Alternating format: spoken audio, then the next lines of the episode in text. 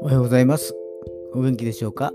今日の聖書の時間となりました。今日の聖書の箇所は、新約聖書、ヨハネの福音書4章14節ヨハネの福音書4章14節でございます。お読みいたします。しかし、私が与える水を飲む者は、飲む人はいつまでも決して乾くことがありません。私が与えられ水はその人のうちで泉となり永遠の命への水が湧き出ます。アーメン私たちの肉体が上乾くと食べ物を取り水を飲みます。霊的な上乾きを覚えたらやはり食べ物と水が必要です。それは生ける言葉であるイエス様と書かれた言葉である聖書なのです。